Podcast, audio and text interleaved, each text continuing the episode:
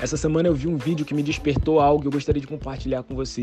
Cara, eu tava vendo uma entrevista de um cara, um grande empresário, e ele estava falando o seguinte: algumas pessoas elas olham para mim, elas observam e elas acham que eu me tornei rico e por isso eu leio livros. Só que na verdade eu lia livros antes de me tornar rico e por isso eu me tornei rico, porque o que diferencia alguém rico de alguém pobre é justamente o que ele faz com o tempo livre que ele tem antes de ser rico. E aí eu peguei isso e trouxe para a Bíblia, sabe?